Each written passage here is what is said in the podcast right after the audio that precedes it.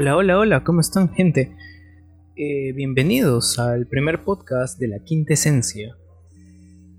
Yo estaba pensando de que el primer podcast sea como una carta de presentación donde puedan conocerme eh, con un enfoque más espiritual, más íntimo, más personalista, pero como están las circunstancias, la verdad que ya creo poco me interesa eh, presentarme como tal y, y he decidido darle un poco más de fuerza y presencia al lado más intelectual, filosófico y reflexivo.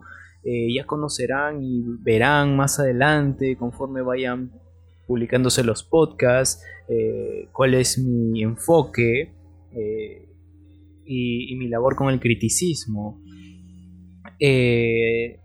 Voy a tratar de que los podcasts sean imparciales, eh, no estoy eh, proponiendo ningún tipo de evento noticioso o especie de blog donde pueda contar cosas muy eh, periódicas, ¿no? lo que yo pretendo hacer es simplemente dar reflexión a cosas que quizás no se están viendo, más que todo es visibilizar. Y como digo, imparcial porque ni para uno ni para el otro, es para lo que realmente nos nos eh, atañe, nos involucra como seres humanos. Porque esto no va a ser como una clase didáctica, ni tampoco eh, pretendo exponer, hacer un tipo de exhibición exposición académica de un tema. Eh, yo creo que si voy a citar fuentes lo haré para que ustedes mismos investiguen, porque ese es mi, principal objetivo, que ustedes vayan inspirados y vayan con un tipo de impulso hacia eh, buscar posibles soluciones a todas las problemáticas que vamos a estar abordando. Eh, por lo tanto, ya recalcar que no me baso en un solo tópico, es decir, economía, política, espiritualidad, eh, rutina, arte, diseño, comunicación, nada, o sea, todo de todo, o sea, que se abarca de todo, porque yo tengo una, un nivel de, de como autodidacta demasiado alto y puedo estar tranquilamente hablando sobre ensayos, sobre tesis, sobre literatura, poesía, novelas, cine, eh, como repetí, arte, todo lo que tenga que ver con los subgéneros del arte, por eso enfoques, eh, filosofía sobre todo porque yo sí a todo le meto el enfoque filosófico, no siguiendo una escuela, aunque sí les podría estar adelantando eh, un poco de mis corrientes o doctrinas para que más o menos... No, la idea no es encasillar a nadie, ni encasillarme a mí, ni siempre estar con este, con este enfoque de preelección. Es simplemente para que ustedes puedan ver el porqué de mi fundamento y la esencia de esta. Pero ya, sin más preámbulos, eh, hay que iniciar el primer podcast que no va a iniciar nada tranquilo, pues estamos, estaremos eh, un poco eh, desnudando, desmantelando estas pseudoarmas intelectuales sociales del progresismo. estaremos hablando más adelante sobre Twitter y sobre este tipo de usuarios que representan al progresismo, un progresismo radical, ya estaré hablando, y sobre todo lo que yo quiero no es corregirlos como tal, sino quizás un poco eh, sustraer de su esencia, pero sobre todo demostrándoles a ustedes eh, mi razón por qué no debemos seguir pensamientos radicales. Y todo obviamente con reflexión. Aquí les voy a dar un montón de pistas, un montón de definiciones, y nada determinante, ojo, cada uno yo respeto la libertad intelectual y en todo sentido de que ustedes puedan construir sus propias soluciones. Eh, pero de todas maneras, si llegan a escucharme, porque realmente esto está saliendo de improviso, es un podcast, a mí me gusta que sean demasiado eh, naturales, demasiado espontáneos, no, no tengo ni un guion, no tengo nada, pues considero que ya mi nivel de preparación eh, es suficiente básico o ya tirando a moderado, mínimo por así decirlo, como para darle suficiente material para que ustedes lo puedan escuchar en cualquier momento del día, eh, en cualquier formato. Bueno, en cuestión de formato, yo, yo estaré ahorita publicando por YouTube, eh, veré si Spotify y otros como Anchor. Eh, en fin, este, la idea es que tenga un vestigio o, una especie de prueba, fundamento de que esto se grabó, esto se habló y ya está. O sea, ya mi manera de publicarlo, marketearlo, difundirlo, ya dependerá de mí, aunque también debo reconocer que también depende de su aporte, su ayuda, que compartan, que interaccionen, que me dejen comentarios, un montón de cosas. Eh, mi nombre es Gabriel.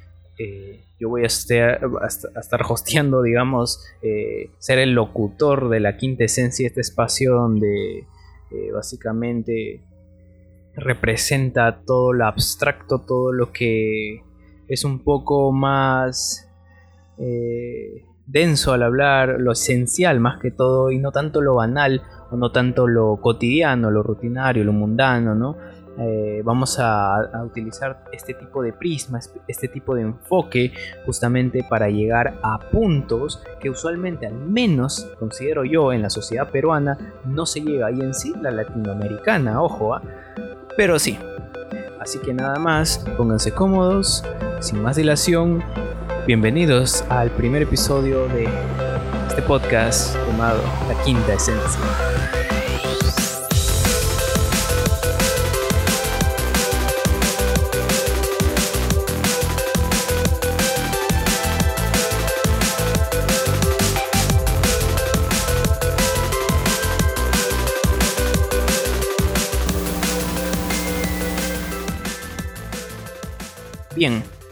Comenzamos como les había dado más o menos una introducción, estaríamos hablando de cuatro tweets, ¿ya? Cuatro tweets en específico que esto obviamente se repite, es un discurso que se repite por un sinfín de usuarios de Twitter, pero que al menos esos cuatro sintetizan este discurso eh, en el lado conceptual, en el lado este de terminología para nosotros ir entendiendo a qué es lo que exactamente se están refiriendo.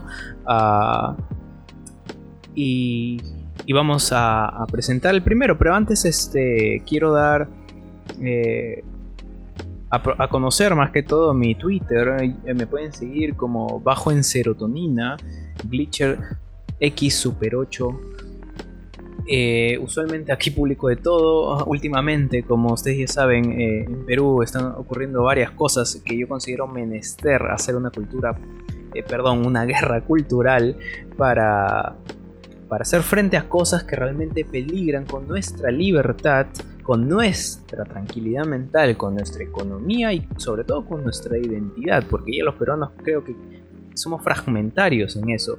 Y, como siempre converso con mis conocidos o con mis cercanos, una de las mis misiones también es unir, integrar varias posturas, varias doctrinas, varias corrientes, pero ¿cómo? ¿De qué manera? Pues agarro un poco de la dialéctica, pero sobre todo es dialogar, conversar, aprender a escuchar, aprender también a comunicarse, a transmitirse siempre con respeto y tolerancia por más que la visión, el pensamiento del otro no te parezca correcto o tenga algunas irregularidades, sin importar eso, porque todos somos seres humanos, somos personas y merecemos el mismo respeto, pero justamente promociono para que ustedes puedan eh, eh, visitar eh, mi Twitter, a veces, y eso sí, porque soy humano, lo reconozco, publico o comento cosas con el hígado y me tendrás que disculpar, por eso yo pretendo separar lo que soy yo en Twitter que e, evidentemente ya vi que el criticismo no funciona para nada y más este vende el sensacionalismo eh, los retweets este, los hashtags entonces esas cosas ya demasiado eh, eh, del facilismo claro porque es más fácil hacer una opinión demasiado sesgada, pero no una reflexión y unos apotegmas más filosóficos, más curtidos en pensamiento. Y es por eso que eh, si quieren un rato reírse o, de la ironía que está ocurriendo por todas estas redes sociales, digitales, eh, los invito a seguirme otra vez, repito, bajo en serotonina, yo estoy como Glitcher X Super 8.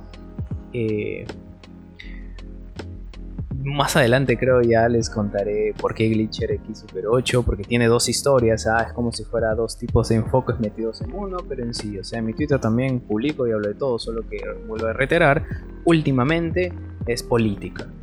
Ok, y solo para empezar en el tema de estos tweets, eh, solo tengo que bueno, no necesito recalcarlo, ya pueden, al, momento de entrar, pueden ahí informarse cuáles son mis posturas filosóficas, mis doctrinas, mis actitudes profesionales, a qué me dedico, cuál es mi saber, cuál es mi enfoque metodológico, mi campo disciplinar, eh, eh, cuál es también mi segunda praxis de literatura, este, mi creencia, es un montón de cosas que si, les interesa podemos más adelante en futuros podcasts abordarlo con mayor profundidad. Pero ahora, eh, a lo que íbamos. Aquí tengo, bueno, estaré poniendo mi video, ¿no? Este, para los que están en YouTube y para las otras plataformas, pues solo escucharán eh, las imágenes de estos movimientos radicales. Usuarias feministas radicales que hacen un interesante una interesante publicación que es totalmente debatible y cuestionable y que vamos a ir eh, de mal a peor, pero eh, para que se den cuenta un poco de, las incongruencias, de los, de los oxímorons que ustedes pueden encontrar en este tipo de pensamientos. No es otra vez ataque a las personas porque no las conozco y tampoco me, interesaría conocerlas. Eh, debatir sí, pero digamos que eh, no es necesario tocar personales, simplemente se discuten ideas, se discuten pensamientos y, nada más, o sea, ese es el único propósito. A ver, este es el tweet de Mari Fluida, así, así se llama, Mari Fluida y con el corazoncito verde. Ustedes ya saben que corazoncito verde no solamente es ecología, ¿no? social ecologismo, sino también representa a los progres. Ah, ¿Y qué nos dice Mari? ¿Qué nos dice?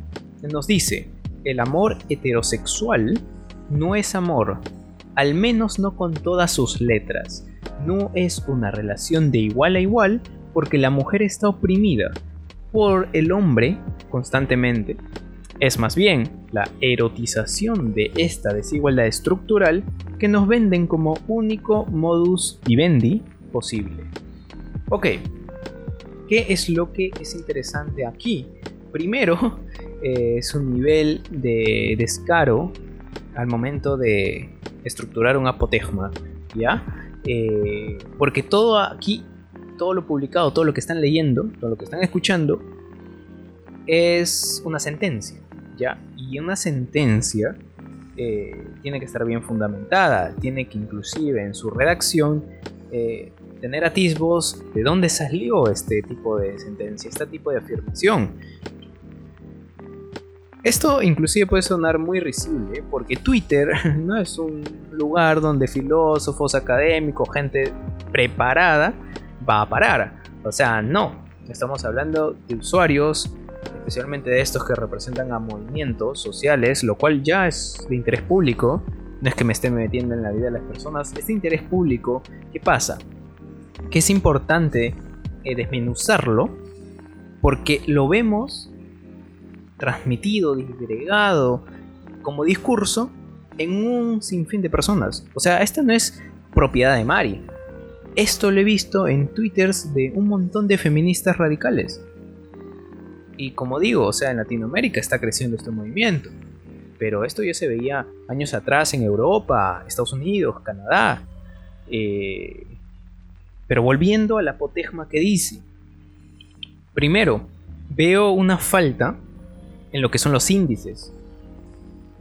Índices con respecto al amor. Ok, aquí ya entramos a un tema muy complejo que es el amor. O sea, alguien opinando de amor, incluso si es alguien estudioso que ha estado preparándose en estos tópicos, también requiere eh, un trabajo exhaustivo del concepto.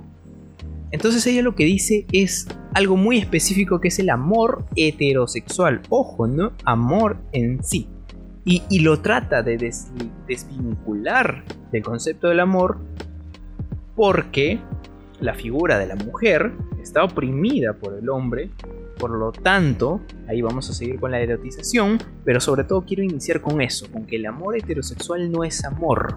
Ok, ¿quién eres tú o con qué idea o fundamento te basas para afirmar que no es amor. Entonces aquí vengo yo a decir que para llegar a esa conclusión, tú has tenido que analizar ciertos índices y ustedes, mis queridos oyentes, pueden encontrarlo en diversos estudios.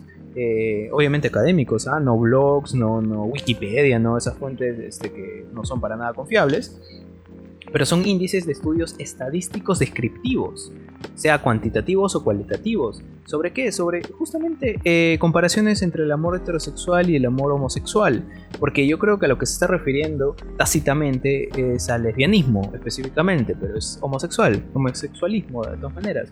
Yo creo que así sea el uno y el otro, necesitas tú saber índices eh, como la satisfacción marital, por ejemplo, el compromiso, eh, la pasión, la intimidad, la confrontación, la retirada, la sumisión, el bienestar psicológico. Porque acá estamos sometiendo varias cosas para decir que un amor no es amor. ¿Me entienden? ¿Por dónde voy? Ok. Eh, no solo es sexo, no solo es edad, no solo es orientación sexual. Eh, tal vez y, creo que siempre en el amor también se discute temas como situación económica, la escolaridad y la relación intrapersonal de los amantes, ¿no? Entonces creo que no tiene un punto de comparación eh, eh, es, estas cosas fuera de los niveles socioeducacionales. En serio, porque estamos, ella está haciendo referencia netamente a una orientación sexual. No está hablando, como repito, de los índices que he mencionado, no, está diciendo que el amor heterosexual no es amor. Ok. Cada individuo hace y elabora su propio ajuste de confianza y vinculación emocional. La percepción positiva sobre tu relación siempre se verá influenciada por tus niveles de satisfacción. Es algo que siempre he pensado. Es decir, si yo tengo una experiencia positiva, er, amorosa, ¿no? Con una persona, da igual si soy homosexual o heterosexual, quiere decir que mi relación es lo óptimo, ¿no? Y tú lo pones como un índice, como, como si fuera un tipo de grupo o subconjunto a seguir, un modelo ya. Entonces, muchas cosas ciertas acá están tácitamente dichas, que es decepción amorosa prácticamente, cuando algo no funciona, tus juicios de valoración se ajustan a esta nueva experiencia y por lo tanto también se ajustan a tu antigua experiencia y obviamente la hacen negativa. Entonces decir que algo no es amor solo porque no estás, digamos ya para hablar en su terminología, en sintonía con ello, no quiere decir de que no sea o no pertenezca al concepto que tú mismo estás inmerso, ¿me entienden? Entonces, prosigo. Vuelvo a repetir, no tiene nada que ver con la sexualidad. Es más relativo al nivel de comunicación que se tienen los amantes, ¿no? A la cualidad propia de la intimidad, al nivel de negociación que están dispuestos a dar, y no, no necesariamente tiene que haber un único predictor significativo que ella misma lo está remitiendo a la sexualidad. ¿Dónde es el compromiso? Yo creo que el compromiso es aplicable tanto a los homosexuales como a los heterosexuales. ¿No? El compromiso, ¿qué hace? ¿No? Facilita a las personas eh, un sentido de pertenencia y de identidad. Ojo con estos dos conceptos que voy a abordar más adelante, pertinencia e identidad. Porque sí o sí, cuando tú tienes un compromiso con algo, con alguien ya para encasillarlo al amor, le perteneces. Y no, esto no es cosificación, esto no es dominio, manipulación u opresión. Es simplemente que estás vinculado a otra persona. Y por más que niegues que lo que haces no tiene relación con la otra persona, sí lo tiene. Porque al menos yo aquí estoy tratando de proponer mi visión del amor, contraria a su visión de Mari, que es ideológica. Es eh, bueno, ideológica en el sentido de que va más influenciado del idealismo platónico, ella cree en un ideal de amor, pero yo necesariamente no creo en un ideal de amor, no soy yo, a pesar que yo sí amo y tengo una pareja, soy heterosexual, no tengo que poner a mi relación como, un pez, como, una especie de pesebre hacia el modelo que deben seguir todos. Cada persona, y mejor dicho, cada pareja ama diferente Aquí no estamos hablando de injusticias, no estamos hablando de crímenes, no estamos hablando de esas cosas, solo estamos hablando del concepto de amor en nivel general. Entonces, aún así, en un nivel general, no puedes decir que eso no es amor, tal cosa no es amor, porque simplemente para ti no te parece que es amor. Entonces, por ejemplo, el movimiento lesbo-feminista radical, ellos creen en la heteronorma, ¿Qué es la heteronorma? Es, como su propia palabra está inscrita, la norma, una visión que dice que la heterosexualidad es una institución opresiva. Por lo tanto, todos los estudios que intentan defender esta postura son cualitativos, no cuantitativos, porque no hay hechos fácticos que lo comprueben que se puedan cuantificar. Ellos se basan en, en lo cualitativo justamente para hallar los cualificativos, ¿no? las cualidades de una cosa. Y, tú, y ustedes saben que eso es netamente subjetivo. Subjetivo.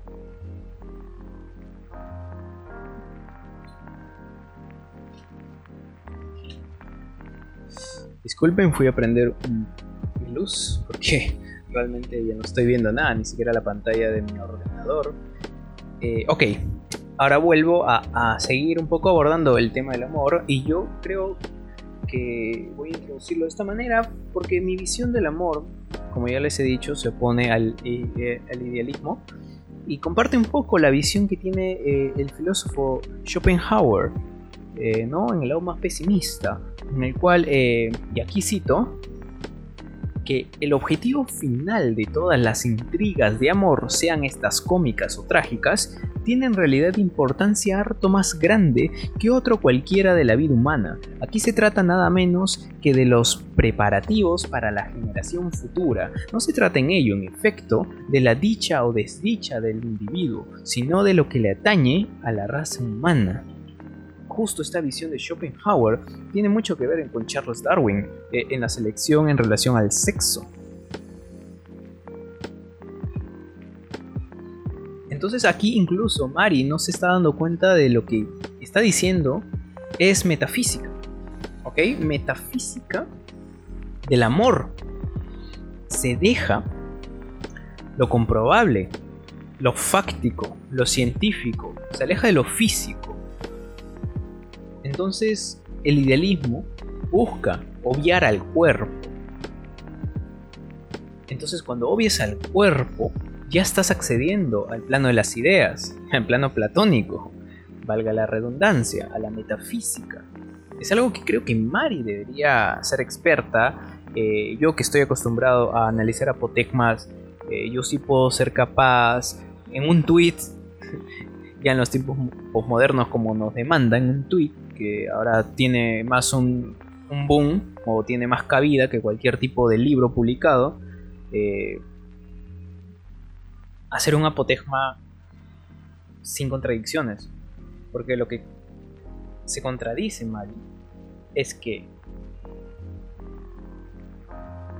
amor heterosexual no es amor. Y luego te da una razón, ¿cierto? Porque bla bla bla. Ya, eso es una norma.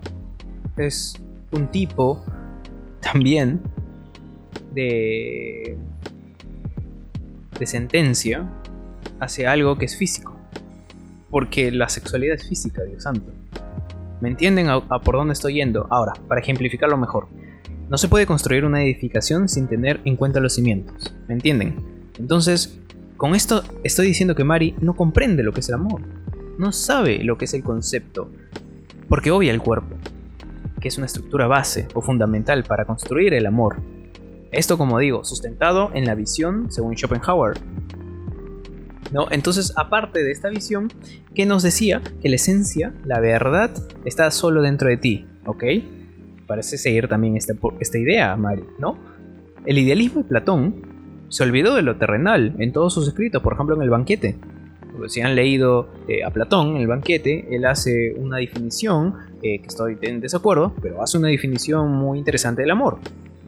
Entonces, yo, por ejemplo, para desvincularme de este tipo de platonismo, yo sí propongo la existencia de acuerdos tácitos, actos y deseos implícitos. No puede haber un acuerdo de consentimiento para todo, y esto es algo que los progresistas han estado defendiendo a muerte, el consentimiento, consentimiento, consentimiento, pero no es el consentimiento eh, regulado o, digamos lógico, no, es un consentimiento como si fuese un tipo de vigilante omnisciente o supremo que esté, digamos, ahí intercediendo en todas las relaciones eh, de pareja, sea heterosexual o sea homosexual. Aquí nadie está discriminando a nadie. Es simplemente, mira la peligrosidad que tienen estas ideas. Ah, y cómo eh, la banalidad, ¿no? Eh, refiere al cuerpo. El idealismo que hace destruye al cuerpo para acceder a la inmortalidad. Y esto es bastante interesante, porque para Schopenhauer no hay nada menos ajustado, es decir, inexacto, a las normas y convenciones sociales que el mismo amor. ¿Me entienden? Entonces, ¿cómo Mari puede tratar incluso en su eh, tweet crear una convención obviamente individualista, según su visión, según su experiencia del amor? ¿Me entienden? Decir que el amor heterosexual no es amor es justamente eso. Entonces eh, se contradice incluso con el voluntariarismo. O sea, todos estos conceptos, discúlpenme si no lo entienden, pero los que están más inmersos, por eso este podcast creo que lo voy a titular algo referente al progresismo, porque, porque yo creo que los que analizan, estudian o estén inmersos en progresismo saben lo que estoy hablando, eh, puedan eh, digamos, no tener ningún tipo de, o, mejor dicho, tener un aval para escuchar este podcast, porque este podcast, como digo, perdonen, no estoy iniciando nada suave, estoy iniciando algo, eh, algo que siempre he querido hacer y que es este, básicamente, destruir argumentalmente a los progresistas, porque no estoy para nada a favor de ese pensamiento. Eh, y, ya hablaremos del sistema de vida, pero ese es otro tema. Pero a ver, retomando lo que estaba diciendo, es que si el acceso a la verdad, porque es que otra vez hablo de la verdad, porque comprenden que cuando tú afirmas que algo no es algo, estás diciendo, eh, bueno, estás, digamos, metiendo a este tipo de ideas en un tipo de, de juicio, ¿no? Un juicio de valorativo a la verdad de que esto es falso, esto es eh, verdadero, esto es bueno, esto es malo, esto es sí, esto es no, ¿me entienden? Entonces, hablamos también de verdad. Y eso hacen los idealistas eh, un fin último. Ahora, si el acceso a la verdad se basa en la negación de todos los impulsos que el cuerpo le ordena, ¿por qué encasillar o limitar el amor a un tópico de sexualidad, es decir, de banalidad? ¿Por qué Mari hace esto? Es una contradicción, por ende, y esto nace justamente del movimiento progresista, porque es contradictorio en su filosofía. Ojo, yo no estoy hablando de su lucha, yo no estoy hablando de los motivos que le llevan a hacer tal o, o, X cosa, ¿no? Estamos hablando de su filosofía, de su modo de pensar, de las ideas que están tratando de defender. Están más cerca, creo yo, del anarquismo y no contemplan, eh, por ejemplo, eh, la belleza en las normas de conducta, por ejemplo, ¿no? Entonces, para enumerar un montón de faltas que le hacen al progresismo un movimiento irregular, bastante regular, contradictorio, y de forma irónica, este, ellas mismas crean normas de conducta. Porque los que están un poco inmersos en el progresismo eh, criticándolo sabrán que, por ejemplo, las feministas te dicen, o al menos a las mujeres, cómo amar, a quién no amar o sea, ya te están intercediendo, interviniendo tu libertad y tu responsabilidad de elección. Esto no estamos hablando con poblaciones vulnerables, solamente con personas como yo, como tú, que tienen acceso a tecnología, que han recibido una escolaridad al menos superior. Digamos que somos seres pensantes, ya no somos niños inmaduros. Entonces, ¿por qué crear normas de conductas también? y, y en su praxis en la práctica diaria se contradicen porque ustedes al ver sus actos en las marchas, en todas estas manifestaciones, tratan de propagar un tipo de anarquismo, ¿no? Justamente al crear un tipo de, de, patriarcado, de concepto de patriarcado sistemático y estructural, que lo quieren simplemente destruir, lo quieren abolir. Yo, ¿por qué no digo estas cosas a mi favor? Porque yo no creo que exista un patriarcado. ¿Ok? Al menos no de la forma como lo están viendo. ¿Ok? Yo creo que sí existe más un feudalismo, un colonialismo, pero no tanto un patriarcado. Porque aquí estamos hablando de hombres, estamos hablando de sexualidad, incluso de género. Así que estos son temas mucho más inexactos, muy poco estudiados aún, para salir ahorita a la calle y decir una sentencia sin antes tener perspectiva y tener reflexión. Entonces, prosigo. No existe el amor correcto, desprovisto de violencia, dirigido exclusivamente a la procreación. En todo caso, ¿no? Sería, según las visiones que comparto con Schopenhauer, eh, una procreación de lo bello y lo puro. Ojo, conceptos no estamos hablando de, vida humana, de, específicamente niños. Entonces esto adquiere un carácter divino, o sea, no religioso, espiritual, ojo, pero sigue siendo platónico. ¿Ya? Schopenhauer, a pesar de ir en contra del platonismo, también era platónico en algunos momentos. Ahí también lo critico. Entonces, para Schopenhauer, eh, esto del amor solo es un impulso sexual disfrazado. Atentos a esto, un impulso sexual disfrazado. Entonces no se puede omitir el verdadero fin del amor, o sea, no se puede descartar la importancia que tiene la sexualidad explícita, no se puede jerarquizar y fragmentar el amor en pasos o en condiciones o probabilidades o sesgos ideológicos, como lo hace Mari. ¿okay? Eh, y aquí cito otra vez a Schopenhauer, algo muy interesante que dice que nada puede eh, nacer, eh, no, no, perdón, nada puede hacer la razón cuando el instinto se manifiesta en forma de deseo. Ojo, el deseo. ¿Y ¿A qué deseo nos, nos referimos? Al deseo sexual. O sea, a pesar de este podcast planearlo ser un poco más versado, también voy a expresarme para que quizás mi, querida generación Z, eh, mis oyentes de la generación Z pueden entender, simplemente quieren cachar. ¿Ok? A lo peruano, así de simple.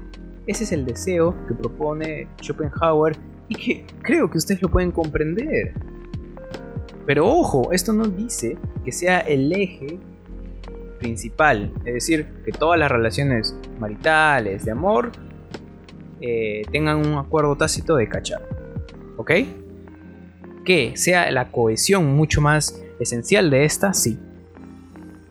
Pero justamente meto el tema de la sexualidad porque Mari lo está tratando de vilipendiar.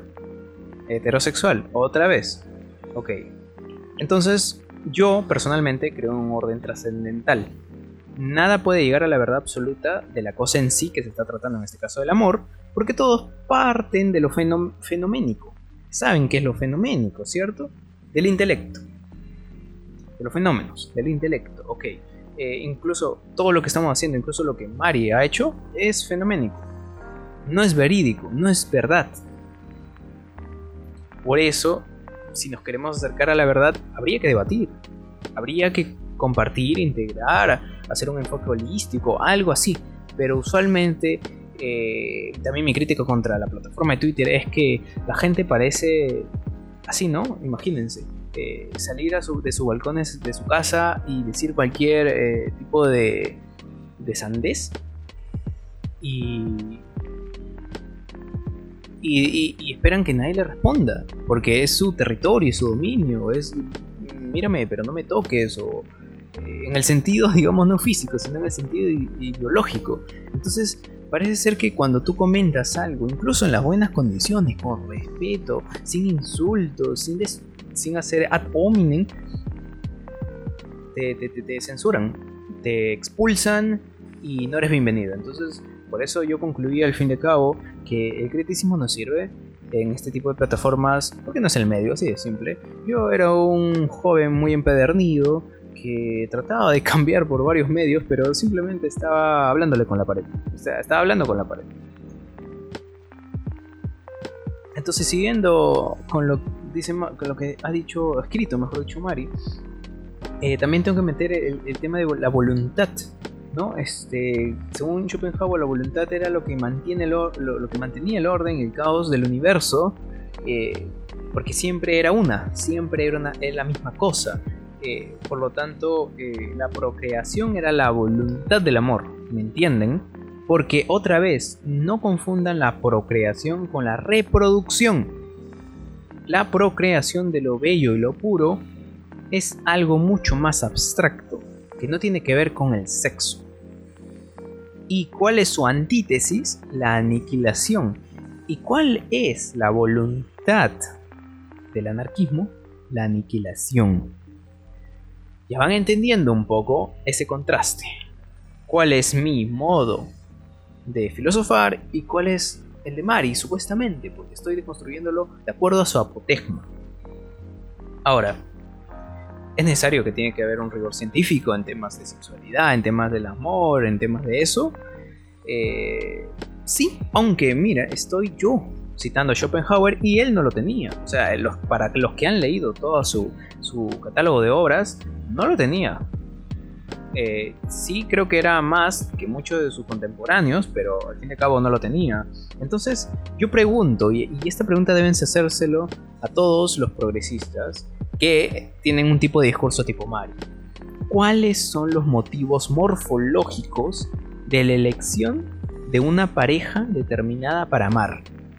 Ahí se los dejo. Repito, ¿cuáles son los motivos morfológicos de la elección de una pareja determinada para amar? Porque aquí Mari me está diciendo que yo al ser eh, heterosexual, yo al decir que estoy amando a mi pareja, no, no, no, es amor, o sea, tú no, tú no haces, tú, no, tú eres burro, tú cállate, tú siéntate, no haces nada. Entonces, ¿cuáles son esos motivos? Porque yo tendría que hacerte caso en primer lugar. Ojo, esto es para sentido común. Entonces, justamente yo lo, lo encasillo en un carácter metafísico, que es simplemente eh, el carácter metafísico del amor. Eh, para mí es la perpetuación de la especie, ¿ya? La trascendencia de la propia voluntad individual y del instinto humano. ¿Ok? Entonces, a pesar de que ellos, por obvias razones, están en contra, en, contra de este carácter metafísico, porque claro, con este carácter si fuese si fuera asimilado por, todos como cierto, ellos eh, no tendrían voz ni voto, porque evidentemente la homosexualidad no procrea. ¿Ah? Entonces no contribuye a una perpetuación de la especie. Son antiespecistas, son anti-Charles Darwin, prácticamente.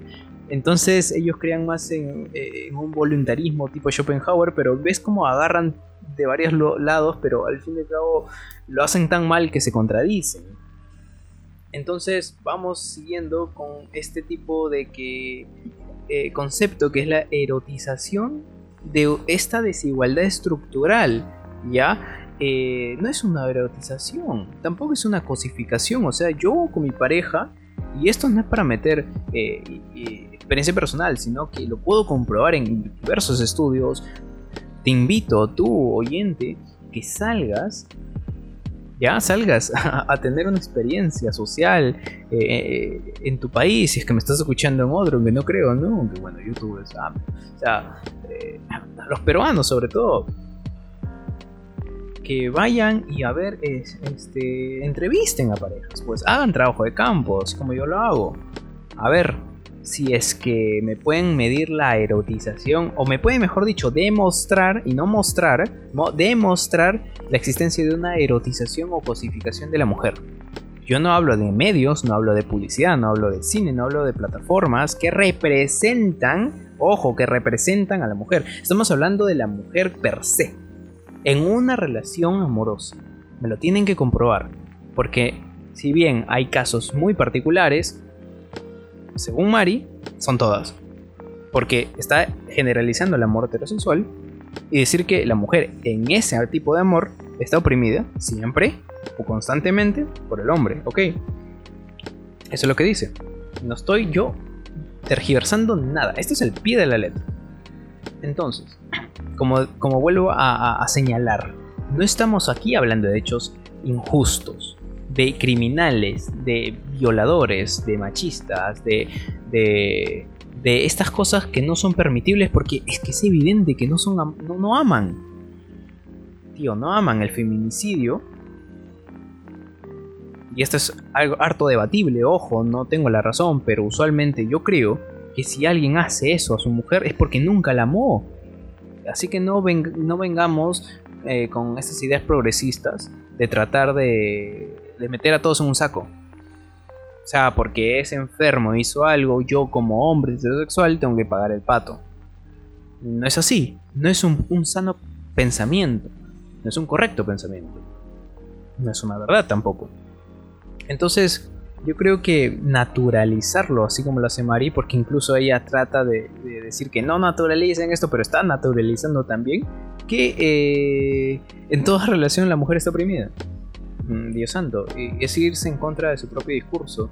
Eh, yo lo que creo que sí hay es un enamoramiento, ya una neutralización, ojo, una neutralización mutua de las imperfecciones físicas. Eh, que pueden obviamente terminar en la, eh, en la procreación de una estructura desigual. Eso sí acepto. O sea, eso de la desigualdad estructural existe y es real, ¿ok? Pero no es a través de una erotización de esta es a través del proceso científico básico eh, global que es el enamoramiento. ¿Y qué es el enamoramiento? Vuelvo a repetir, es una neutralización mutua de las imperfecciones físicas. Y esto no descarta que también estén integradas las imperfecciones psicológicas. Es por eso que han habido casos de mujeres que se han enamorado de sociópatas, de psicópatas, de violadores, de enfermos fetichistas. ¿Me entienden? Pero no está vinculado al propio amor heterosexual per se. Eso es lo que quiero que entiendan. Que esto no es patriarcado. Porque cuando hay un amor, hay una relación de dos, de ambos, mutuo, recíproco. No puedes echarle la culpa a uno a no ser, como te digo, exceptuando estos hechos injustos, estos hechos criminales, que sí podemos entrar a juicio y establecer una sentencia con razón de que alguien es el culpable, pero tú no puedes decir que el, cualquier amor heterosexual, porque aquí me estás incluyendo, Mari, y estoy totalmente en desacuerdo. Ahora, si criticas los métodos del enamoramiento del cortejo masculino, eso sí te permito hacer. Eso es fantástico, por favor. Yo quiero gente con mucha más visión que pueda incluso llevar a tela de juicio aquellos métodos, sea antiguos, sea modernos o posmodernos, pero que me lo hagan porque mm, hay miles de formas de cortejar a una mujer, ¿no? Porque usualmente ellas dicen que también se erotiza, se cosifica a la mujer. Eh, y esto no es de todo cierto, pues. Eh, me hubiese gustado que ella inclusive analizara y reflexionara, porque se ve que carece de eso, sobre las armas de seducción masculina heterosexual. Porque, para que ella vea lo complejo que son y al ver lo complejo deje de estar eh, tratando de redactar apotegmas tan vergonzosos como estos. Y estamos todavía en la punta del, del iceberg. Todavía falta el fondo. Pero ya, ya vamos a llegar a eso. Ahora, el amor yo creo que es más una armonía ya de almas enamoradas que hacen posible la existencia de una amistad nacida entre el amor sexual, tipo Schopenhauer, combino eso, y las cualidades físicas, morales e intelectuales. O sea, es un pacto. El amor es una armonía de esas dos almas. No puede ser una erotización. No todos los hombres, no toda la visión, incluso la romántica del romanticismo, erotiza a la mujer. No es necesario. El amor prescinde de ello. Que puede existir una erotización, sí, pero no puede decir que es más bien esto, es más bien una erotización de, esta desigualdad estructural. No. Por eso corrijo y aquí yo pretendo que diga mejor una, un enamoramiento. Un enamoramiento de esta desigualdad estructural. Puede ser. ¿Ok? Ojo. Luego, ¿qué más? Según Schopenhauer, Ojo aquí, el individuo ama a partir de la voluntad que mueve al individuo ciego, es decir, al enamorado, a lo que he dicho, a actuar bajo su influjo. Mira qué interesante. Esto no es manipulación, no es esclavización, es amor. El amor supera la muerte. Gracias a ese amor, cuyo fin es la procreación, existimos en este mundo. Pónganse a pensar, incluso Mari, para que haya nacido, ha salido de un amor heterosexual. Ojo, no siempre. ¿Ok? Estoy hablando según la visión de Schopenhauer. ¿Por qué no siempre? Porque ya sabemos que existen la adopción, eh, eh, la creación, eh, digamos, biogenética, en hijos en laboratorio, un montón. Pero, o sea, hablando ya científicamente, de manera lógica, ustedes no me pueden negar de que del amor heterosexual, de la sexualidad de un hombre, la unión de un hombre y una mujer, nace la vida. Es que entre homosexuales no se puede. Ya, porque incluso el método de adopción no es parte de la sexualidad dicha por Schopenhauer. Así que, no, no, no. Aquí no entra calificativos como eh, eh, dinosaurio, patriarcado, machista, fanático religioso, no, no, acá no hablamos de lo que creemos, aquí hablamos de lo que sabemos y lo que se puede comprobar. Y como lo decía Schopenhauer, de este amor procrea la existencia del mundo. El hombre perpetúa así sus genes. Y en sí, no solo el hombre, la mujer también.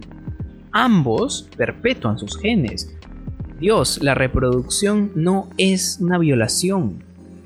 No es que yo viole a mi mujer cada día. ¿Ok? ¿Cómo esta mujer puede estar oprimida? ¿Cómo mi pareja puede estar oprimida? Póngase a pensar, todos los que ahorita sean, sean mis oyentes, eh, tengan una relación, sea homosexual, bueno, más que todo a los heterosexuales le digo, pónganse la mano del corazón y piensen si es que lo que dice Mari tiene sentido.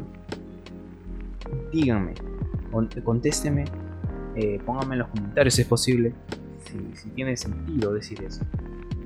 Entonces, eh, un poco de crítica a Schopenhauer. ¿Qué pasaba entonces, por ejemplo, con la pederastia, con la infidelidad, con el adulterio, con la prostitución? Todo estos desórdenes sexuales, ya que según él, eh, el impulso sexual es lo que une al amor prácticamente él decía que bueno, pues esto era porque se vinculaba más a los que no podían engendrar, a los que no pueden dar frutos, o sea, es como un poco, como digo, también sin rigor científico, en el lado un poco más espiritual eh, y, platónico, porque todos tenemos un sentido de lo que es bueno y lo que es malo, eh, con respecto a estas desviaciones sexuales, ¿no? Y que obviamente puede haber una desviación por individuo, pero no puedes decirlo que es por el amor heterosexual, ¿me entienden? Esa, es la idea base. Ese, es lo que estoy proponiendo para cambiar el pensamiento progresista. Ah, y, bueno, respondiendo, ¿por qué lo hacemos? ¿No? Porque hay esta división, porque, porque él decía, y su apotegma, eh, los humanos, la especie humana es un fallo. De ahí viene su pesimismo. Todos estamos fallados. Hemos venido de una mala fabricación y tenemos eh, ciertas desviaciones. Entonces, nuestra naturaleza encuentra en nosotros su mal menor.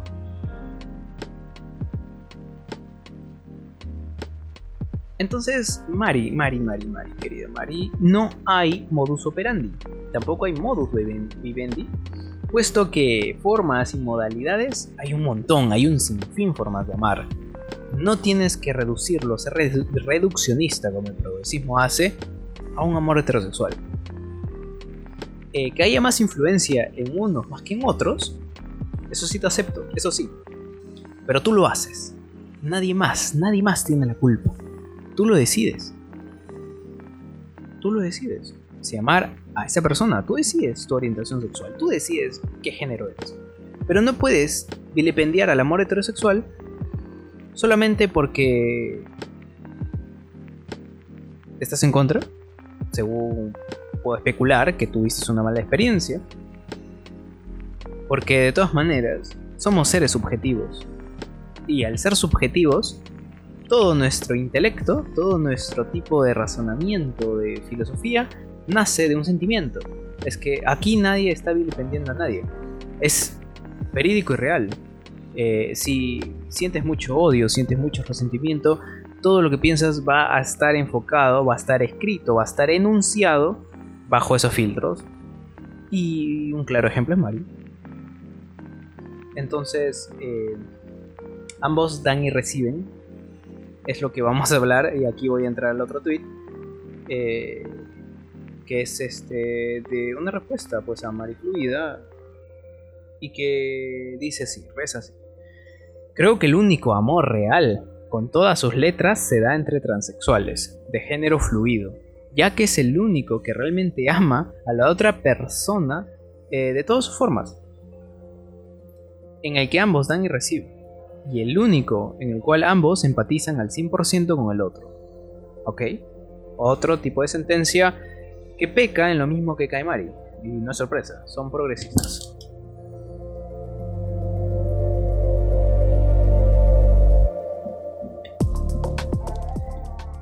Ambos dan y reciben. Esto es muy interesante, porque está aquí enunciando el concepto de reciprocidad. ¿no? El amor tiene como fundamento la reciprocidad. Y esto no se limita al sexo, vuelvo a repetir. No tiene nada que ver con la heterosexualidad. El hombre da, es que su visión es de la heterosexualidad para ellos es que el hombre da y la mujer recibe. Nada más, o sea, el único rol es eso, el hombre penetra, la mujer recibe. Literalidad, ¿no? Eh, el amor es banal. Para ellos el amor es banal porque lo están reduciendo a la sexualidad. Entonces, usualmente hay un tipo de, contradicción porque usualmente el progresismo mama del idealismo y sobre todo el platónico. Bueno, está también el keynesiano y el, de Hegel, pero no puede ser que estos dos eh, representen así la banalidad al concepto muy abstracto y muy profundo de las relaciones amorosas y sobre todo atacan a la heterosexualidad. Y acá vamos a hablar un poco del género fluido, ya que eh, lo que él, o no sé, no sé realmente, no conozco, pero lo que esta persona, vamos a llamarle, eh, dice es que el género fluido, ¿no? Eh, es el único, porque no hablas nada necesariamente transexuales, ojo, ¿ah? Sino transexuales de género fluido son los únicos capaces de tener el amor correcto, el amor verídico, el amor inquebrantable. Ese es el amor que todo el mundo debería tener. Por algo dice algo muy revelador que es que es el único que ama a la otra persona en todas sus formas. Ok, otra vez, harto discutible. Eh, para inclusive hablar un poco de cómo es el pensamiento del género fluido, habría que ver que lo que están proponiendo es otro concepto llamado amor líquido. Amor líquido y esto voy a citar aquí a otro tipo de, pensador. Pero el amor líquido nace de la dificultad de amar al prójimo, de empatizar y, se resuelve, ¿no? Esta experiencia experimentando más, experimentando nuevas formas. Y, y, esto se aplica a todo, a roles sociales, sexuales morales, psicológicos. El género fluido prescinde de, todo tipo de tradición, de todo tipo de norma, aunque ellos mismos crean también su norma, o sea, se contradice. Y, y son más posmodernos y subversivos con estos temas. Entonces justamente aquí vengo a tener un poco la ayuda de Sigmund Bauman, eh, sobre todo en su obra acerca de la fragilidad de los vínculos humanos, eh, en donde pues habla de enamorarse y desenamorarse. Yo, yo considero eso. O sea, me parece interesante que, esta persona diga amar en todas sus formas, ok, ojo esto, porque lamentablemente cayó en el discurso progresista de decir, eh, no, pues, pero todo tiene que ver con la sexualidad, que yo represento, la transexualidad fluida, eh, pero no, yo creo que esto de acercarse a un amor mucho más verídico se trata de aprender a enamorarse y a desenamorarse, porque ¿qué, qué nos dice? ¿Qué reflexiona Bauman? que hay una gran diferencia entre las verdaderas relaciones y las relaciones virtuales. Ojo. ¿Y qué son las relaciones virtuales? Pues, eh, que son básicamente las de fácil acceso y salida. Entra y sale. Es como oprimir la tecla delete o borrar en el teclado. Es escapistas.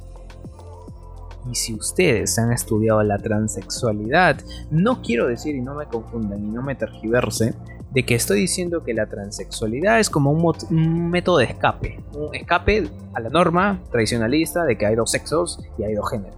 ¿Me entienden? No, esto va más por el lado filosófico. Ellos son escapistas en el lado filosófico porque cuando he tratado de debatir con ellos, escapan. Y con escapar me refiero que usan falacias usan pseudociencia, usan creencias, usan todo lo inexacto habido por haber para tratar de defender su postura y por lo tanto construir su identidad como transexuales de género fluido. Ok. Según ellos esto no se puede debatir, no se puede ni siquiera meter a, a telejuicio porque es como meter, por ejemplo, la idea de que tú eres blanco y no eres blanco, o sea, o tú eres negro, no eres negro, algo así. Pero no, porque incluso el color de piel se puede explicar científicamente. La transexualidad aún no. ¿Ok? No estoy hablando del deseo de transformar, el deseo de cambiar, ¿ya? Sino a la transexualidad en sí, como sexo. Ojo. Porque hay que separar algo aquí, que es el voluntarismo que los progres intentan venderte. La liberación del cuerpo. Otra vez vuelvo a repetir lo que Mari estaba refiriéndose esta desvinculación con el cuerpo dice que nosotros podemos modificarnos como se nos venga en gana. Yo te digo que no. Yo respeto cualquier libertad siempre y cuando tenga sentido, siempre y cuando tenga un porqué. Así como hablamos de la trascendencia con la permanencia de la especie, también la transexualidad tiene que tener un sentido. Si no, ¿qué me estás contando? ¿Qué me estás hablando? ¿Por qué? Esa es la cuestión.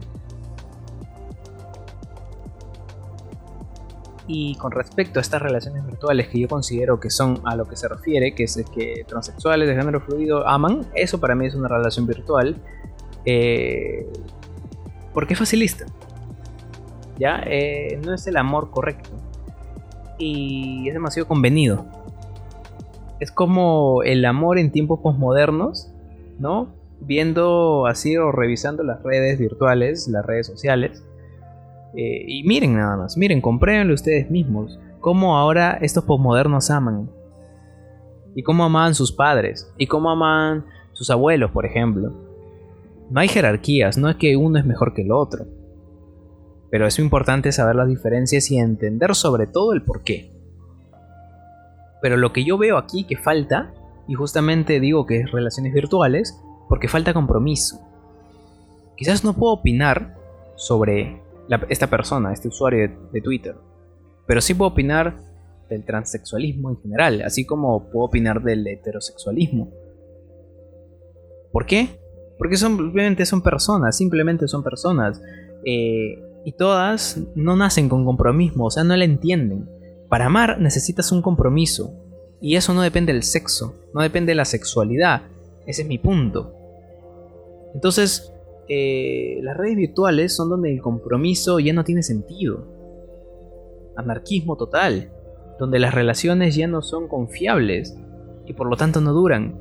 Ustedes no sé, aquí voy a revelar un poco de mi, de mi experiencia personal, que muchos de mis contemporáneos me decían, yo por ser heterosexual y por amar a una sola mujer hasta el día de hoy, me han dicho de que esas relaciones no duran, de que quizás me estoy perdiendo de algo, me estoy perdiendo de muchas cosas, que estoy muy eh, ensimismado en algo, de que debería tener más relaciones, amar a más personas, experimentar como si mi cuerpo fuera un lienzo. Y no solo hablamos de las relaciones sexuales, sino hablamos también de lo psicológico y como digo, el lado más espiritual e idealista del amor. Eh, yo creo, yo tengo mi propio idealismo, tengo mi propia visión del amor y ellos no me pueden decir nada, así como yo tampoco les puedo decir a ellos algo. Pero de todas maneras es importante tener esta idea de que no son confiables y que no duran, porque esto es lo que te van a decir. Los progres te dicen eso. ¿Por qué no funcionan las parejas heterosexuales? ¿Por qué tu amiga está llorando? Mira, ¿por qué hay el mayor índice de, de mujeres insatisfechas en la cama, insatisfechas en la vida marital? Y eso no depende de la sexualidad, eso es lo que te, están tratando de vender y yo te digo que no, que tiene que ver con otros factores. Por ejemplo, pueden volver a escuchar los índices que mencioné al inicio. Esos índices son más exactos para calcular un bienestar marital o un bienestar intrapersonal en el amor que la sexualidad misma. Porque yo les puedo comprobar y doy fe que con mi actual pareja, siendo ambos heterosexuales, tenemos una mejor relación que muchos homosexuales y también que muchos heterosexuales. ¿Por qué? Porque no depende de nuestra sexualidad. Depende, yo aquí le doy más fuerza al compromiso. El, compromiso que tenemos. Entonces se olvidan, creo, los progres que el amor es un trabajo.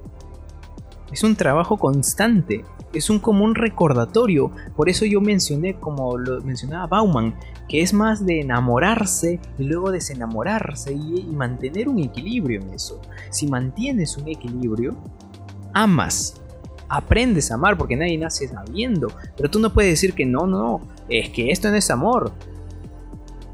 Como digo, aquí solo estamos en el terreno que no tiene nada que ver con las injusticias porque ya saben que para mí cualquier tipo de injusticia cometida en el plano del amor es porque nunca existió. Entonces no me pueden aquí tergiversar o, o, contaminar con, por ejemplo, ah, no, pero feminicidios, ah, no, pero machismos. No, eso no es amor. ¿Me entienden? Ahora hay que seguir. La facilidad que ofrece el descompromiso y la ruptura a voluntad de las normas no reducen los riesgos o los problemas, sino que tan solo los redistribuyen, ojo, y se crean nuevas angustias eh, que los mismos postmodernos generan de maneras diferentes. Esto es mi respuesta máxima a este tweet. Lo que está proponiendo ahí, como que la transexualidad de género fluido eh, debe ser el único amor aceptado porque es el único que ama en todas sus formas, es una falacia es lo único que está proponiendo es una distribución de los elementos que ya existen y que no soluciona nada. No soluciona, como por ejemplo, como amar bien. No responde eso.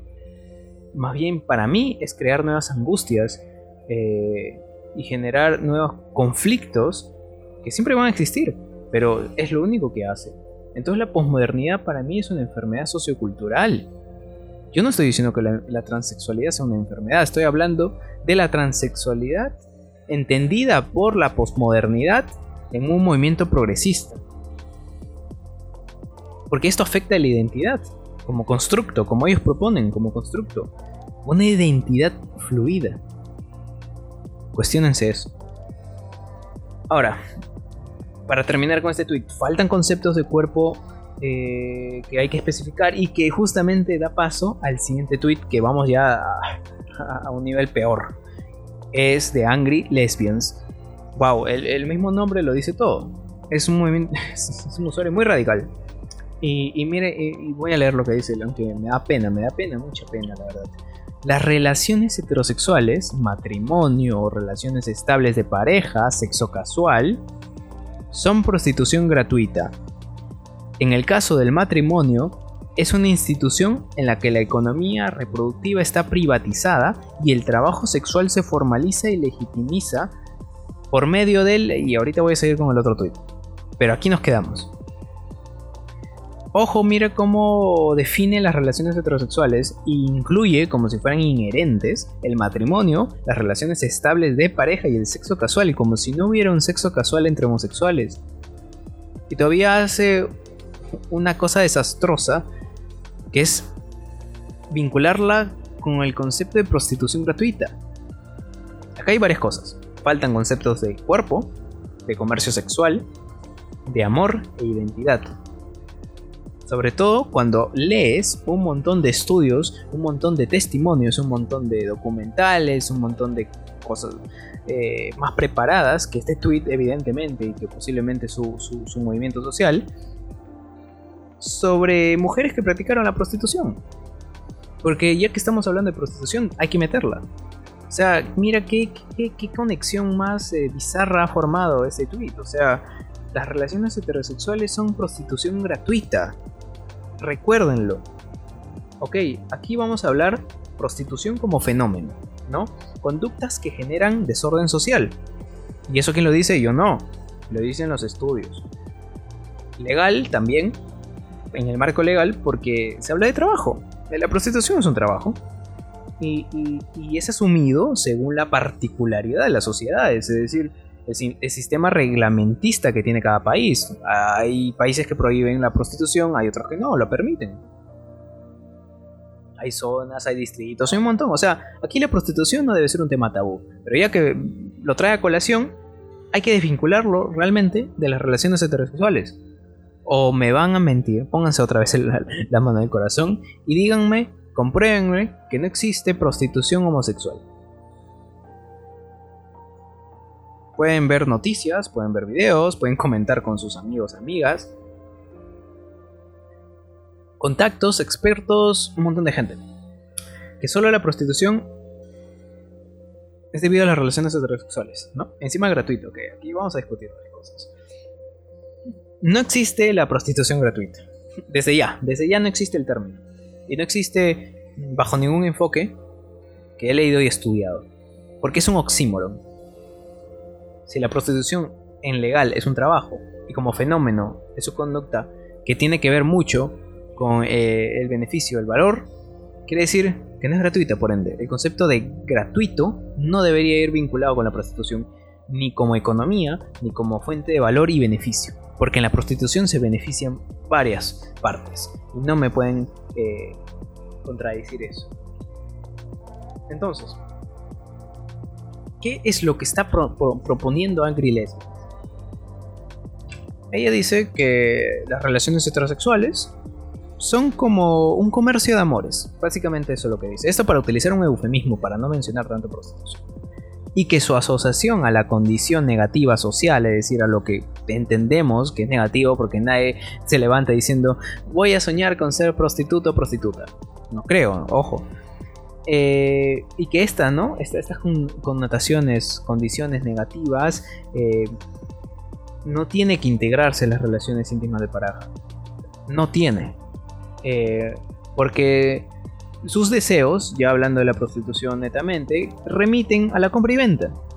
Compra y venta el acceso a la intimidad de uno o el otro para procurar el disfrute erótico y sexual. Para eso es la prostitución, no estamos hablando de, de lo que ya mencionaré, que son proxenetismo, trata de blancas. No, no, no.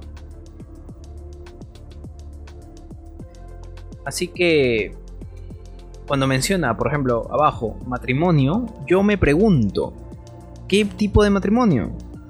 ¿Matrimonio en esencia religiosa? ¿El civil? O sea, tomémoslo y asumímoslo como religiosa, porque usualmente el progresismo odia la religión. Odia la religión porque la religión es una norma. Y es una norma de las más antiguas y de la que supuestamente es más opresora, con, con no se puede negar, porque hay hechos, pero vamos a ver cómo, qué tan válido es, ¿no? ¿Qué tanto se puede validar con lo que estamos viviendo actualmente? Entonces, propone que el matrimonio es una institución.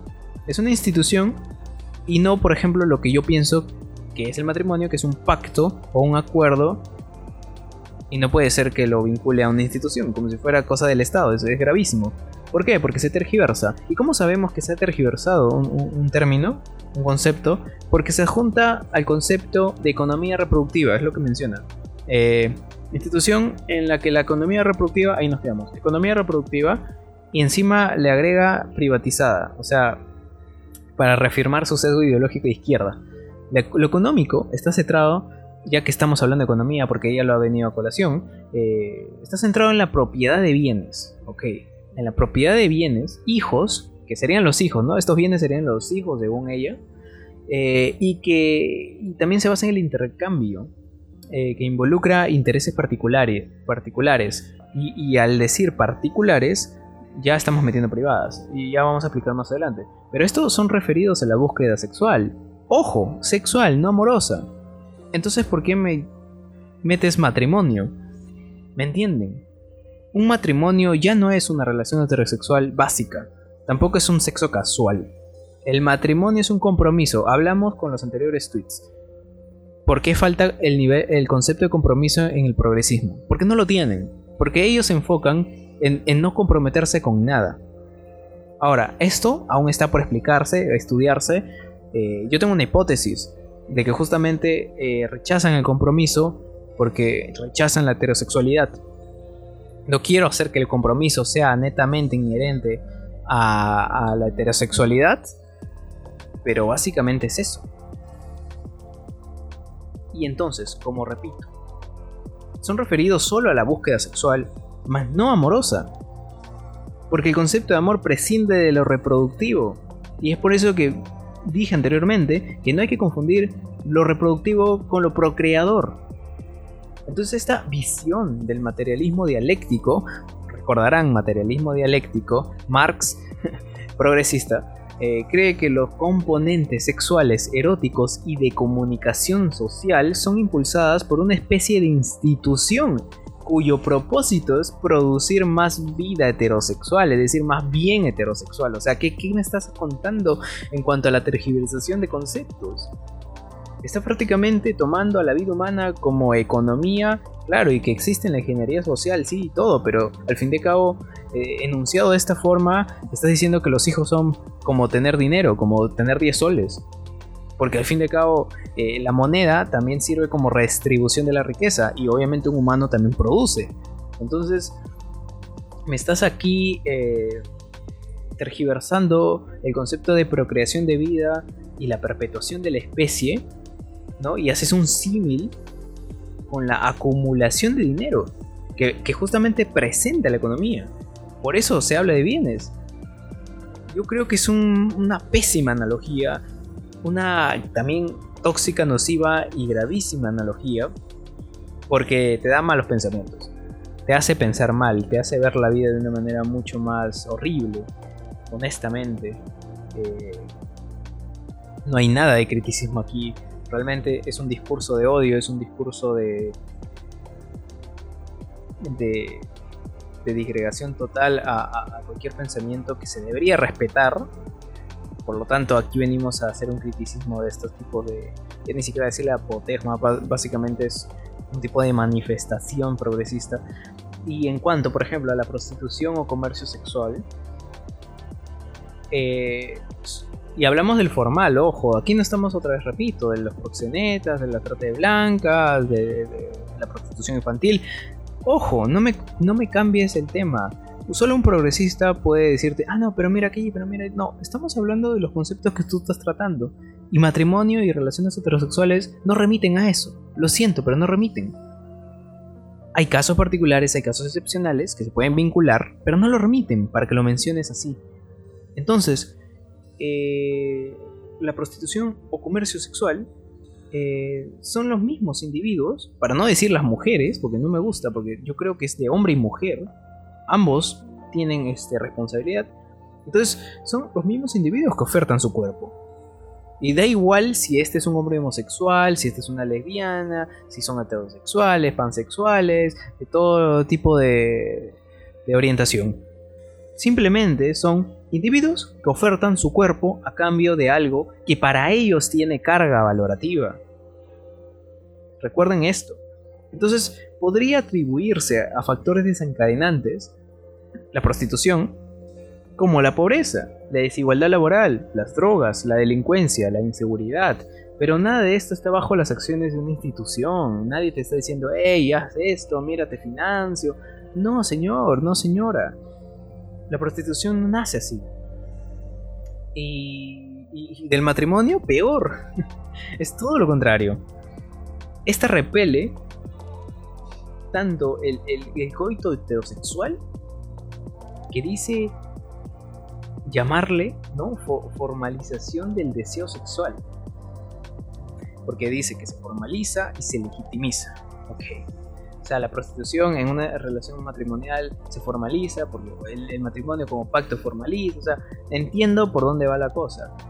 Eh, y encima anula, esto se, se, entiende entre líneas, que en su mismo pensamiento anula cualquier libertad sexual de toda mujer heterosexual de acostarse con el hombre que quiere, con el hombre que ha elegido por su propia voluntad y deseo. ¿Por qué, ¿Por qué tienes un matrimonio? ¿Por qué tienes una relación? Cuestiónense. No pueden meter a todos en un saco. ¿Dónde están justamente, repito, las mujeres heterosexuales que quieren acostarse por su voluntad y deseo con un hombre? También me va a decir que es una esclava sexual donde justamente este tipo de prostitución se privatiza. Eh, no tiene ni pies ni cabeza. Ahora sigamos. Eh, en el otro tweet, y este es el peor de todos, eh, otra vez menciona contrato matrimonial menciona, la abolición de la prostitución pasa también por abolir la heterosexualidad y el contrato heterosexual. Luego, la, la, privatización de la economía reproductiva refuerza la dicotomía madre puta y aún así las que son madres entre comillas, son las prostitutas particulares y gratuitas de los hombres con los que están. Yo no sé ustedes, pero esto aterra. Esto es terrorismo puro. Esto es algo que ni siquiera debería estar publicado porque es una sentencia que así como ellos defienden a los ofendidos, ofende a muchos.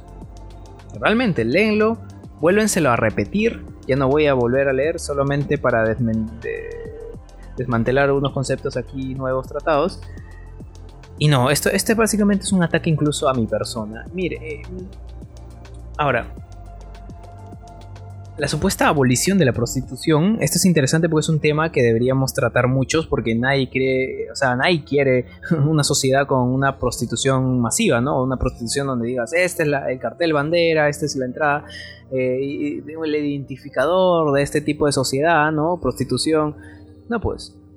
Eh, muchas veces, y si hablas con verdaderas prostitutas, ¿no? Si haces tu trabajo de campo, si haces tu tareita, eh, descubrirás que lo hacen por una necesidad Ahora, abolir esta necesidad es un trabajo que va mucho más allá de atacar a la heterosexualidad, que atacar al matrimonio.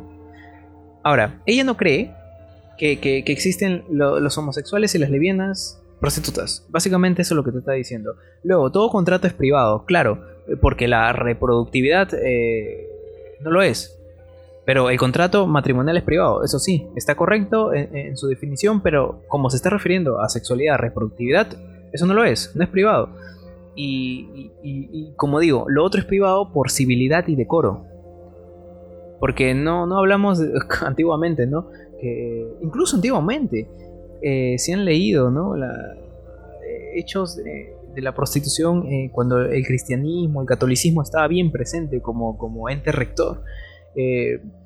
Todos, todos eran moral y decoro, o sea, la, prostituta no, no se pasaba por todas las casas o andaba así con, con, su presencia estrombótica y, indecorosa eh, por todos los pueblos, o sea, por toda la gente, ¿no? Todos tenían civilidad, por algo se hacían escondidas, por algo, bueno, pues aquí puedes decir, pero eran infieles, sí, sí, se acepta, pero tienes que reconocer que hay una civilidad y decoro al momento de acudir a este servicio. Entonces, el contrato es privado no porque hay un patriarcado, hay una institución que lo dice así, sino que es por sentido común sea cualquier tipo de prostitución y de orientación sexual cualquiera, a nadie le gustaría que esto se haga público con todos, o sea, ni en el plano laboral, o sea, justamente es un tema de noche, un tema nocturno, un tema en las sombras, posibilidad y decoro, pero la reproductividad no. Y no lo puedes vincular, no puedes vincular que el matrimonio reproductivo pueda ser eh, una prostitución, una especie ¿no? de prostitución gratuita. Y es que no hay implicación subjetiva en el contrato comercial establecido. no se trata de gustos, ni de especulaciones. Se da y se da correcto. Y justo. Al menos, ¿no? En lo formal. O sea, yo no creo que la prostitución es una especie de, de esclavización a la mujer en lo formal. Porque si les dices la voluntad es de ellas, uno podría hacer aquí un tipo de, criticismo al tema de la oferta y la demanda, ¿sí? Por ejemplo, personalmente yo no consumiría. Por eso a mí no me interesa eh, que la prostitución eh, o, ser defensor de la prostitución, porque no, no, es decoroso para mí, eh, no es propio y, tampoco no, porque yo amo a mi pareja. ¿Me entienden? Y aún así, si es que no la amas en el sentido de que no tengo pareja, de por sí, de un nivel natural, y civil, no lo haría. No lo haría. Eh, encontraría otra forma de satisfacer mis impulsos, pero no lo haría. No porque sea incorrecto moralmente o porque tengo una religión, sino porque no es prescindible. Es tan banal para mí que se opone a, mi tipo de vida, a mi estilo de vida, ¿me entienden? Entonces esto es para que no tergiversen mi persona. Yo no estoy defendiendo aquí a la prostitución, estoy informando lo que es. Lo que es, y como digo, vuelvo a reiterar, vayan al trabajo de campo, hablen con las prostitutas, hablen con las autoridades, estudien investigaciones y, tesis sobre esto. Mucha información hay y te da perspectiva. Entonces, eh, abolir algo ¿no? que tiene relación de oferta y demanda requiere tomar en cuenta otros elementos, no, no, no, las, no solamente la sexualidad, tiene que tomar en cuenta temas como la relación de lo cercano, lo utilitario, lo, familiar, las reglas de civilidad, la moral. No, no está tomando aquí en ese tweet, se ve por la, la sandez que escribe. Y, y como vuelvo a repetir, aquí no hablamos de proxenetismo ni trata de blancas Estamos aquí viendo la comparación que hace Angry Lesbians de la prostitución con el matrimonio heterosexual. Vuelvo a repetir porque esto hace mucho ruido. El progresismo hace mucho ruido. Luego, lo propio y el dominio en toda relación depende del reconocimiento recíproco entre los actores. Entonces, ¿qué tiene que ver un hombre y una mujer? La prostitución no es inherente a la heterosexualidad, yo pido que dejen de ver, oyentes, por favor, dejen de ver a, la identidad sexual como un constructo netamente social, o económico en todo caso, mucho menos cuando se pretende integrar conceptos tan abstractos como el amor, porque aquí tú me estás mencionando matrimonio, angry lesbians. No nos hagamos los payasos, no estamos acá poniéndole las palabras al uno al otro, no, estamos aquí leyendo tal y como se ve, y ustedes están viendo en imágenes. Y lo peor, esto, esto es lo peor, o sea, esto, esto, esto me remueve un poco el, estómago. Hacer una dicotomía de madre puta. Prácticamente ha insultado a todas nuestras madres de putas. O sea, yo, yo, yo, yo, yo con esta dicotomía veo que ni siquiera se ha, estudiado una de las dicotomías más sencillas y comunes y, creo que fundamentales para hablar de dicotomías, que es la vida-muerte. O sea, cuando tú entiendes por qué vida y muerte es dicotómico, y con fundamentos, no puedes venir a hacer una dicotomía de madre puta. No puedes, porque no pertenecen, no son dicotómicas no hay comprensión inteligente sobre la prostitución y la forma como esta, esta se, articula a los significados sociales y subjetivos de la misma. No hay, no lo hay. Esta, esta, esta práctica que responde a formas de corporalidad de, donde se construye el acto. ¿Ya? Y aquí, en estos tweets, no hay ejes, no hay vínculos, no existe. Entonces básicamente es, se me dio la gana de escribir esto sin reflexionarlo, sin nada, y pum, toma eso. Y, me, siento intelectual diciendo que privatización, economía, bienes, eh, dicotómico, madre puta, esto es gratuito, uy, me siento intelectual. Y no es así.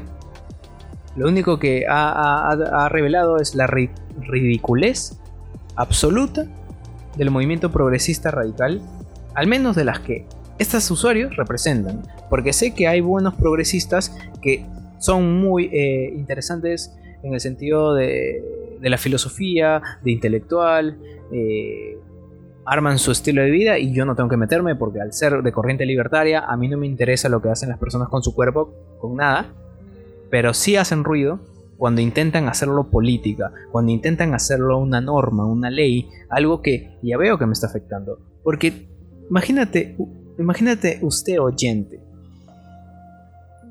Heterosexual sobre todo, porque esto va más a los heterosexuales. Que convivas con gente que dice que la economía reproductiva de los heterosexuales refuerza la dicotomía madre puta. O sea, básicamente así como el dicho que del amor al odio hay un solo paso, igual, de, la madre a la puta hay un solo paso. O sea, madre, ah, ni siquiera hablamos de mujer. O sea, todo mal. Porque creo que ella lo confunde con un sentido de pertenencia. En el amor hay un sentido de pertenencia. Pero este lo tergiversa en un sentido muy nocivo, como si esto fuese una especie de, de, de peligro hacia realmente la vida de, la mujer. Entonces, ¿qué pasa? Ella ignora las categorías sociales, eh, ignora la asunción de significados compartidos por la colectividad, como por ejemplo, yo te cuestiono, y cuestionense ustedes, pregúntenlo a, cualquier, a cualquier persona, ¿qué es ser madre? A ver, ¿qué es ser puta? ¿Cómo estas dos, después de esas definiciones, se relacionan? Honestamente, cuestionense eso. Y luego, eh, los estudios han marcado una, una especificidad contextual, ¿ok? Ya. Y esto, donde aparte de definirse como una transacción comercial entre sexo, afecto y dinero, eh, mantiene un sentido particular de que, ningún, que de ningún modo debe ser universalizado. ¿Y qué es lo primero que ha hecho Angry Lesbians? Universalizar el sentido particular de la transacción comercial entre, entre dos personas en temas de sexo, es decir, de la prostitución. Lo ha universalizado al punto de que, bueno, como paso por la calle y veo que la mayoría eh, son hombres acudiendo a servicios femeninos, bueno, pues entonces los heterosexuales están cagados. Están locos eh, y, han, fomentado la aparición de la prostitución, ¿no? Como si ignorara un montón de índices que he venido a traer a colación para que ustedes puedan investigar por su parte y puedan darse cuenta de que no hay vínculo, no hay vínculo en ninguno de estos dos conceptos, por lo tanto todo esto queda anulado y lo que ha redactado y ha enunciado Angry Lesbian es un manifiesto tóxico progresista que no debería tener aceptación. Porque esto ya no se habla de su lucha, esto habla de un ataque directo. Entonces todavía a mí me, resulta muy irónico que intente decir una supuesta ¿no? solución, que es la abolición de la prostitución, ¿no?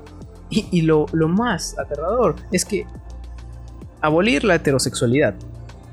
Ok, como si... Es que eso es imposible, pero de hecho, el hecho de tener un tipo de, de motivo o de interés lo hace peligroso.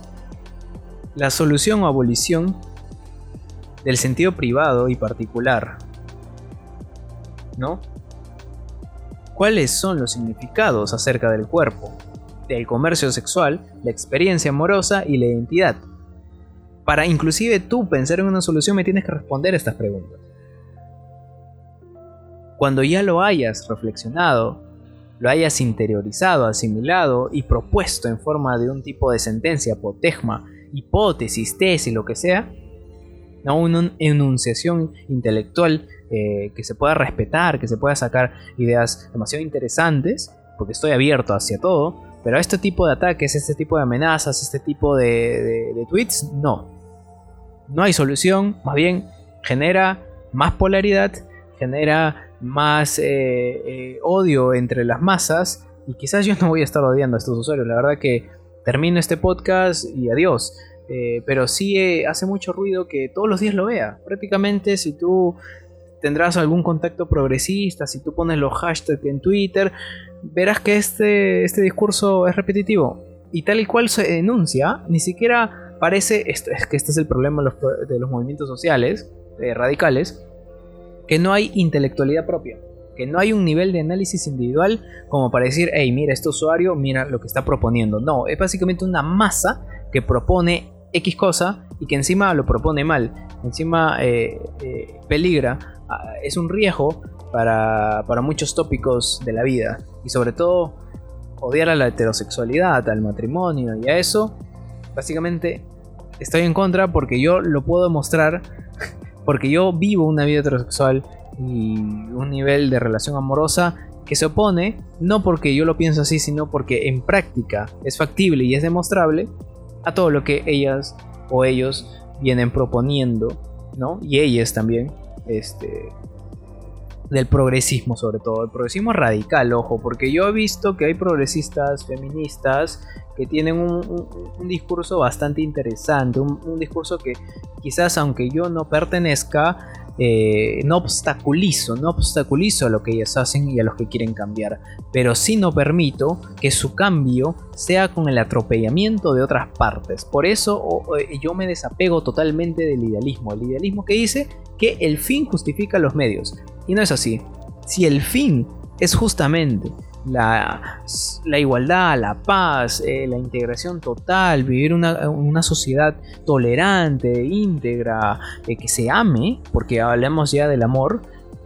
Eh, si este es el medio, y cuestionense esto, no es lo correcto y por lo tanto su fin queda invalidado. Su lucha no, no va por ahí, no es, no es el buen camino. Y creo que con esto ya voy terminando el podcast. ha sido bastante interesante y, perdonen un poco mi, irregularidad al hablar y al momento de enunciar. Este es mi primer podcast, la verdad que no estoy acostumbrado a...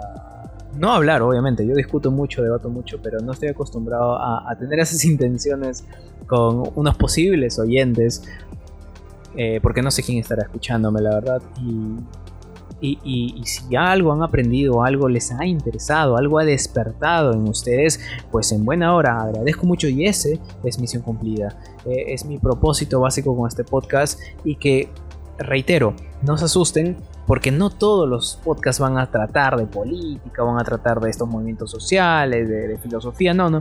Hay algunos que van a ser más chill, más tranquilos, porque me gusta hacer varias cosas, me gusta hablar de varias cosas y me gusta abordarlas de varias formas eh, y no solamente un tipo de, postura. Es por eso que a pesar de que puedan ver mi Twitter y vean mis posturas, no soy así 100%. O sea, y lo que yo entiendo y lo que hago de mi vida es que hay maneras, hay formas y hay tiempos. Cuando tú conoces eso, puedes dominarlo todo. Puedes, este, puedes debatir bien, básicamente, y puedes comunicar sobre todo tus ideas. Y si en mí has encontrado, pues, una, un tipo de reflexión, un tipo de, de revelación, incluso si quieres conversar conmigo, debatir conmigo, genial. Eso es lo que más eh, pretendo eh, recibir. Eh, hate no me va a interesar, o sea, yo no vengo a ser un personaje público, la verdad que tampoco vengo a calmar tus, tus días. No, no soy eh, de los podcasts que, ah, de inspiración a esas cosas. Como digo, lo que sí o sí vas a encontrar acá es pura reflexión, y así que te pido que tomes tu tiempo, que despojes un poco del estrés, un poco de todo lo que puedas estar viviendo en tu vida y venir aquí con una mente clara y despejada, porque lo que vas a recibir tal vez a veces es más denso que otras veces, pero al fin de cabo creo que todo tiene un valor.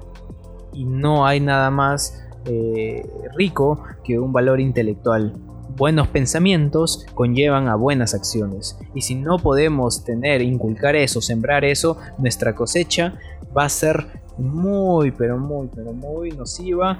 Y, pues vamos a terminar viviendo de una manera horrible.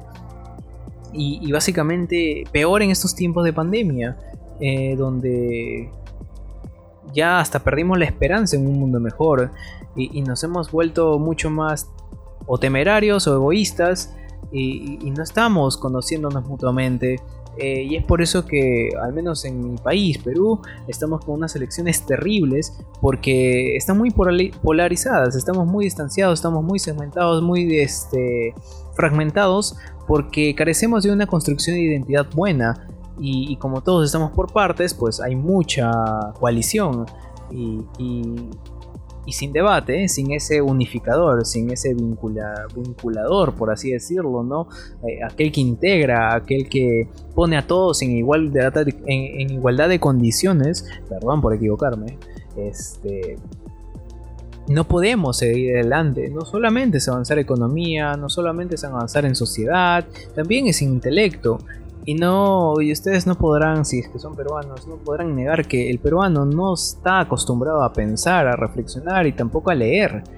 Eh, mucho menos sabrá discutir. Es por eso que vemos un tipo de, repertorio congresal eh, que representa el hazme reír porque no hay calidad, no hay erudición, no hay sabiduría lo único que encontramos son soberbios. Entonces justamente quiero reiterar que yo no soy la voz de la razón, solo soy un usuario más, una persona más, un civil más, quizás un pseudo intelectual por el momento, ¿no? Hasta que curta un poco más mi, con experiencia y trabajo mi pensamiento, y, pueda este, aportar algo sobre todo, ¿no?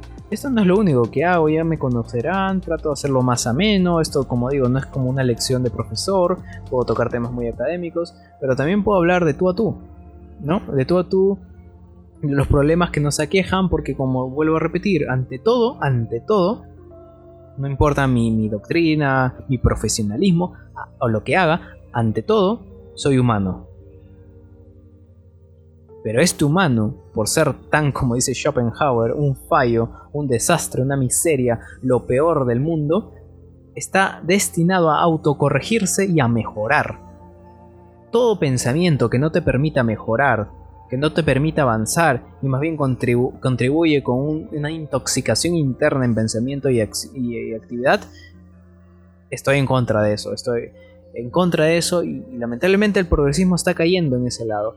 Ojo, no es una crítica ni siquiera al feminismo, porque yo respeto el feminismo hasta la tercera ola que, que no nació. Si ustedes se pueden eh, fijar, la historia no nació como un movimiento social, eh, obviamente esto es casi un oxímoron porque de todas maneras compete a la sociedad, pero fue más un movimiento filosófico intelectual porque se reflexionó tanto y se hartó tanto que se movió las masas con un sentido. Esa es la diferencia. Pero si tú analizas y ves lo que hace el feminismo de cuarta ola, como digo, se les destruye fácilmente a través de argumentos, a través de pruebas. Y ese movimiento disque social parece ser más bien un armamentismo social que busca destruir a ciertas partes, que busca vilipendiar a ciertas partes y, sobre todo a, tergiversar eh, la realidad. Y obviamente afectar a, los más vulnerables, a los que no están preparados, a los que no pueden defenderse argumentalmente. Pero en fin, esto ya lo hablaremos en más podcasts y no quiero extenderme. Realmente ha sido para mí un poco largo. Y sobre todo por el tema, ¿no? Porque son tweets, ni siquiera estamos hablando de un tópico general bastante interesante. Pero es una manera como me pueden conocer y si ustedes apoyan este proyecto y si eh, en un futuro crezca, ya puede, yo puedo salir eh, mostrándome, porque no tengo miedo, o sea, yo estoy seguro de lo que hablo, yo estoy seguro de lo que pienso y estoy seguro también que debo mejorar progresivamente, eh, o mejor dicho, gradualmente, no progresivamente. Do Dios. Y no sé, exponer todos mis fallos, todos mis errores y qué sé yo, a veces puedo dilucidar, puedo divagar por ahí, puedo perderme entre tantos conceptos, pero básicamente poco a poco pretendo ir mejorando y eso sería de gran ayuda que sea con gente, que sea con espectadores y oyentes que puedan darme ese feedback, ese, tipo de, análisis post podcast y, si quieren contribuir, sea con apoyo moral o un comentario, lo que sea, compartiendo las ideas, sobre todo, yo no quiero que me compartan a mí. Poco interesa cómo me llamo, poco interesa cómo decido llamarme, o decido llamar este podcast, o, todo el contenido eh, de material que pueda estar publicando creativamente, sino que más agárrense de las ideas, agárrense de los conceptos, agárrense de ese mundo abstracto que puedan compartirlo con todos. Porque esto no es personal, esto no es este, mi vida, digamos, es parte de mi vida, pero no soy un personaje, soy una persona, vuelvo a repetir. Entonces, creo que con esto ya voy cerrando el podcast, se me hace tarde y como digo, prometo hacerlo eh, máximo dos horas y eso, ¿ah? Yo creo que voy grabando una hora y media, un poco más de la hora y media. Y, bueno, pues este, me despido, se despide la quinta esencia y será hasta una próxima edición, un próximo episodio. No sé aún de qué tema voy a hablar, pero manténganse ahí atentos para ver si les interesa en algún momento un tema y podamos hacer algo interesante. Sin más eh, dilación, hasta luego, que tengan unas buenas noches, buenas tardes o buenos días. En cualquier momento que me estén escuchando o, viendo, ¿no? Eh, cuídense, manténganse en salvo y los quiero.